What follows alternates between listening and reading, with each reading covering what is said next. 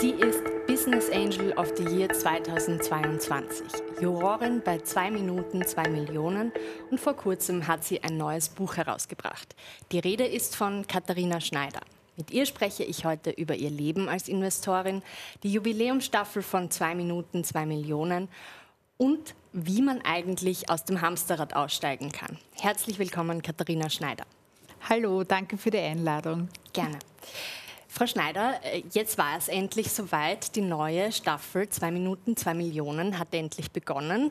Es ist eine Jubiläumsstaffel und einiges ist auch anders äh, daran im Vergleich zu anderen. Wie unterscheidet sich denn diese Staffel für Sie persönlich von bisherigen? Also für mich ist jede Staffel super spannend, interessant, weil ja immer wieder neue Gründer und Gründerinnen kommen.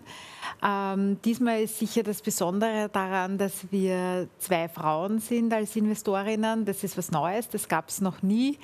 Ich freue mich, dass der Heinrich Prokop wieder zurückgekommen ist, weil das hat immer extrem viel Spaß gemacht und wir hatten gute Zusammenarbeit.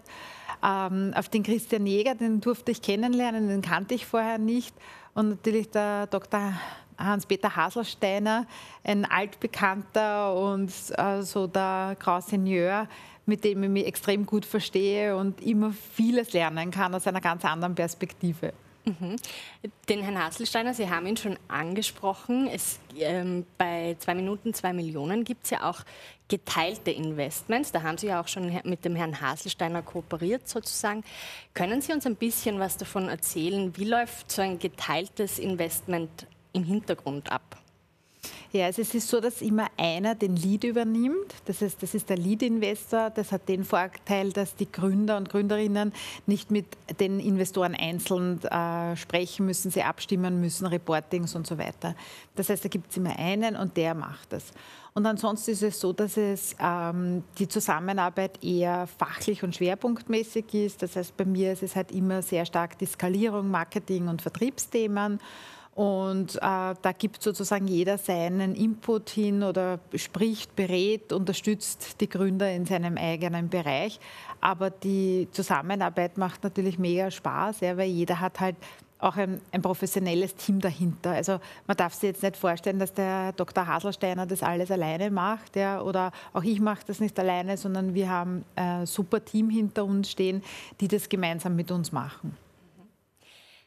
Brutkasten hat auch schon ähm, darüber berichtet. Es ist ja so, dass in der Show äh, Investments zugesagt werden, aber in Realität kommen sie dann nicht immer zustande. Können Sie was dazu sagen, wieso das so ist? Ja, also da gibt es mehrere Gründe. Der eine Grund ist natürlich, wir kennen, wir Investoren kennen ja nicht die Gründer und Gründerinnen oder Startups, die da kommen. Also das ist echt. Ja? Und ich sage immer dazu, es ist echtes Geld, echtes Investment, ähm, echte Investoren, echte Gründerinnen und Gründer. Das heißt, man muss sich wirklich vorstellen, wir kriegen genau in den zwei Minuten, die auch die Zuschauer sehen, wird uns das erste Mal das Unternehmen vorgestellt. Und da kriegt man mal einen Einblick. Ja, und dann können wir Fragen stellen, verschiedene, das sieht man ja auch in der Sendung. Und aufgrund dessen treffen wir dann die Entscheidung. Und das ist natürlich eine Absichtserklärung im Sinne von, aufgrund der Informationen, die wir in diesem Rahmen erhalten haben, haben wir Interesse.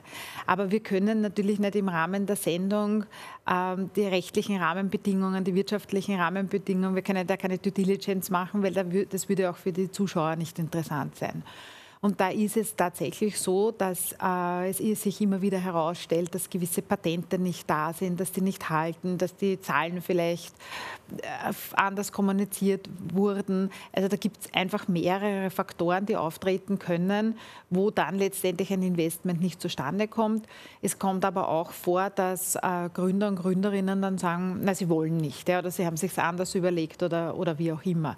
Also das ist tatsächlich so, dass nicht alle, die in der Sendung zugesagt werden, zustande kommen.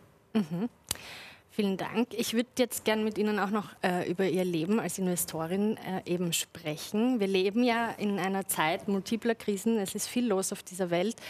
Äh, Innovationen können aber einen Beitrag leisten, uns aus gewissen Problemen herauszuhelfen. Haben Sie da einen Fokus oder worauf fokussieren Sie sich als Investorin ähm, speziell, um einen Beitrag dazu zu leisten? Ja, also zum Thema Krise, wir wissen mittlerweile, oder das weiß man schon länger, dass es sehr erfolgreiche und tolle Firmen äh, geschafft haben, die sozusagen in der Krise gegründet wurden. Ja. Also die Krise bringt uns Menschen ja sehr oft dazu, erfinderisch zu sein. Ja, und daraus entstehen sehr erfolgreiche Startups oder Unternehmen. Das heißt, die Krise ist nicht immer schlecht für Gründungen, für Unternehmensgründungen. Mein Fokus ist ähm, auf der einen Seite natürlich alles, was mit innovativen Produkten zu tun hat, im Bezug auf die Mediashop, weil die Mediashop halt immer wieder innovative Produkte sucht. Und mein persönlicher Investmentfokus ist in dem ähm, Digital Health Bereich und in dem Mental Health Bereich. Das sind so meine, mein, mein Fokus. Mhm. Ähm Krisen passieren ja auch auf äh, persönlicher Ebene. Manche empfinden das als also wenn Sie einen Fehler machen, vielleicht als Krise. Ähm, bei meiner Recherche habe ich entdeckt, Sie sehen das nicht so. Gibt es vielleicht ein Investment, von dem Sie am meisten gelernt haben? Also es ist tatsächlich so, dass man, also ich lerne jeden Tag und ich mache jeden Tag Fehler und ich bin auch froh, dass ich das mache, weil ich dadurch lerne. Und es ist nicht so, dass das jetzt ein Investment, ein Fehler war und von dem man lernt, sondern es ist einfach die Erfahrung, die man sammelt. Und äh, Studien zeigen, es sind ja 90 Prozent aller Startups scheitern. Ja? Und 10 Prozent überleben. Da sprechen wir noch nicht von erfolgreichen Startups. Und der Grund dieses Scheiterns ist nicht ein Fehler, sondern es ist eine Vielzahl von Fehlern. Und wir wissen ja auch, Katastrophen kommen immer zustande, weil mehrere Ereignisse aufeinandertreten. Ja. Und genauso sehe ich das. Es ist nicht ein Riesenfehler oder ein Event, sondern es sind mehrere Fehler, es sind mehrere Challenges. Und da ist einfach das, wenn man, wenn man reflektiert, ja, wenn man das analysiert für sich, dann bringt es einen riesengroßen Mehrwert, weil ich sage, einen Fehler muss ich nicht äh, drei, vier, fünfmal denselben machen. Mhm. Äh, meine nächste Frage ist etwas persönlicher. Und zwar, wir Menschen sind ja alle unterschiedlich und äh, lassen uns von unterschiedlichen Argumenten oder Menschen überzeugen. Äh, was muss man denn machen, um sie zu überzeugen? Also wenn es um Beteiligungen oder um, um Startup, äh, Startups geht, stehen für mich immer die Menschen im Vordergrund. Ja, also die Idee ist, ist, ist wichtig. Ja, das Geschäftsmodell ist natürlich äh, notwendig, aber letztendlich sind es die Gründer und Gründerinnen, die das vorantreiben. Und das ist das, was mir, wo, wo, wo dann letztendlich ich mich dazu entscheide, zu investieren oder nicht zu investieren. Weil es gibt manchmal so ein bisschen den Glauben daran, wenn ich jetzt einen Investor habe, dann nimmt mir der die Arbeit ab ja, und dann bin ich safe. Das ist aber nicht der Fall. Der Investor nimmt nicht die Arbeit ab. Die Arbeit muss weiterhin der Gründer oder Gründer machen der Investor unterstützt, auf der einen Seite finanziell oder eben mit der Erfahrung und mit dem Know-how. Aber wir machen nicht die Arbeit von Gründer und Gründerinnen. Mhm. Als nächstes würde ich mit Ihnen über Ihr Buch äh, sprechen. Es steht hier, es heißt Raus aus dem Hamsterrad. Können Sie vielleicht ein bisschen äh, darüber erzählen, was Sie als Hamsterrad überhaupt definieren und wie vielleicht Ihr persönliches Hamsterrad ausgesehen hat?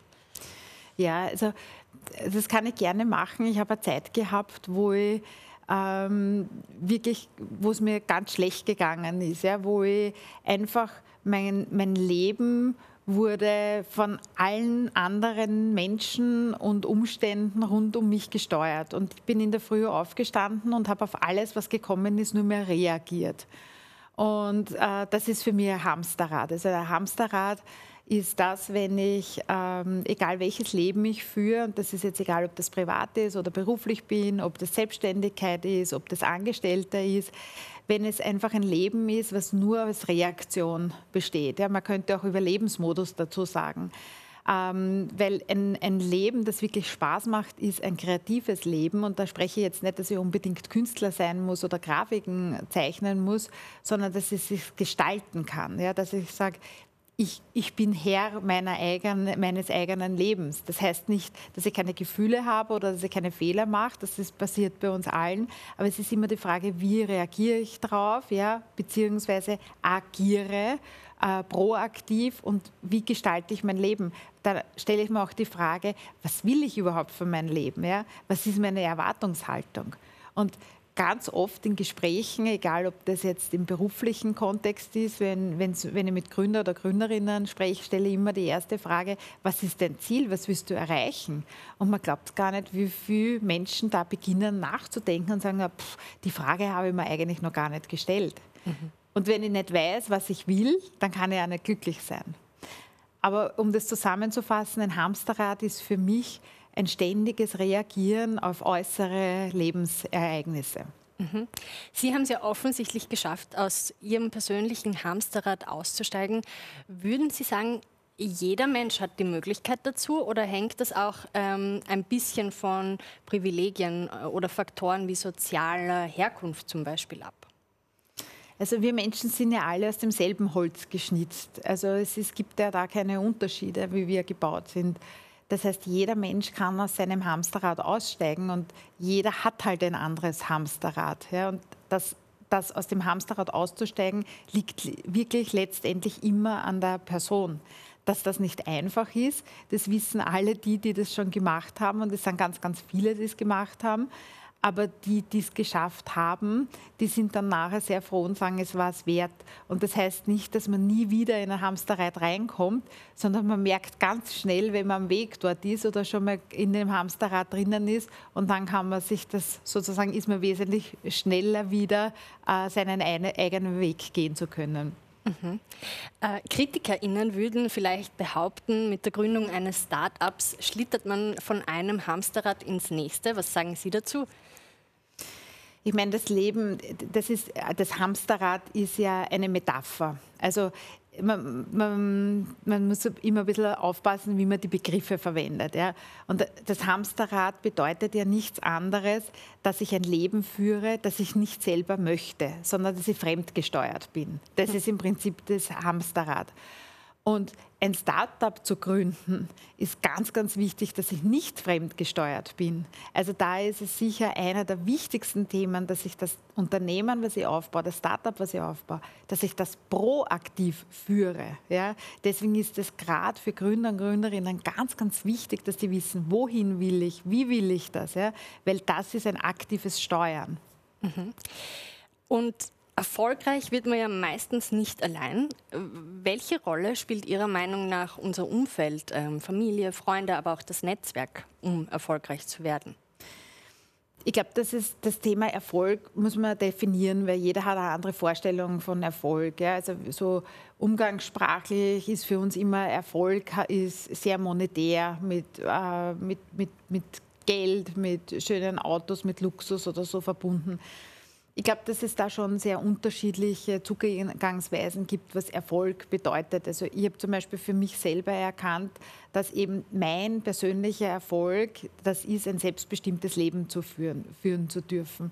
Und ähm, natürlich, also egal wie ich jetzt das, den Begriff Erfolg be, ähm, bedeute, bedeute ist mein Umfeld hat generell immer eine große Auswirkung auf mein Leben, egal ob das beruflich ist oder ob das privat ist.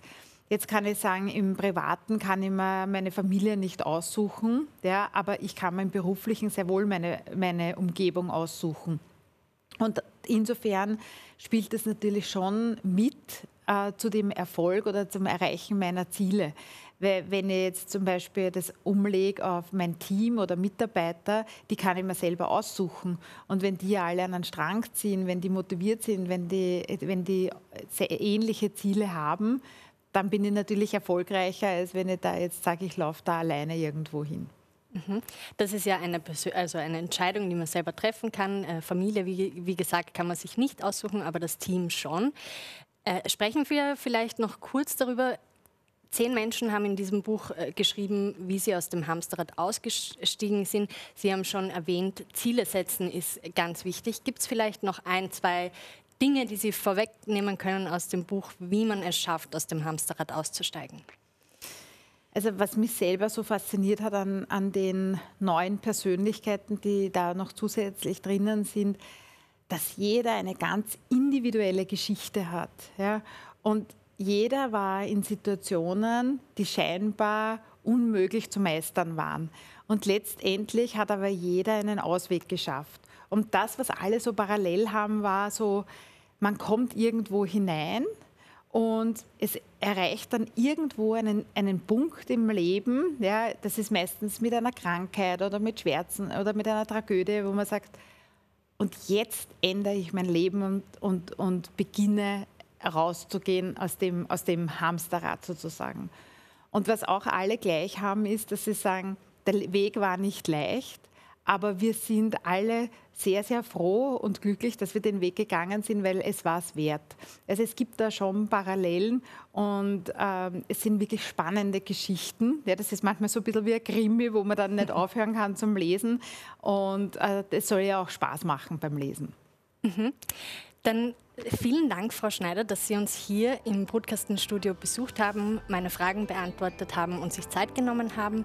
Und vielen Dank auch, liebes Publikum, an euch fürs Zuschauen. Ich hoffe, ihr seid das nächste Mal wieder dabei. Bis bald.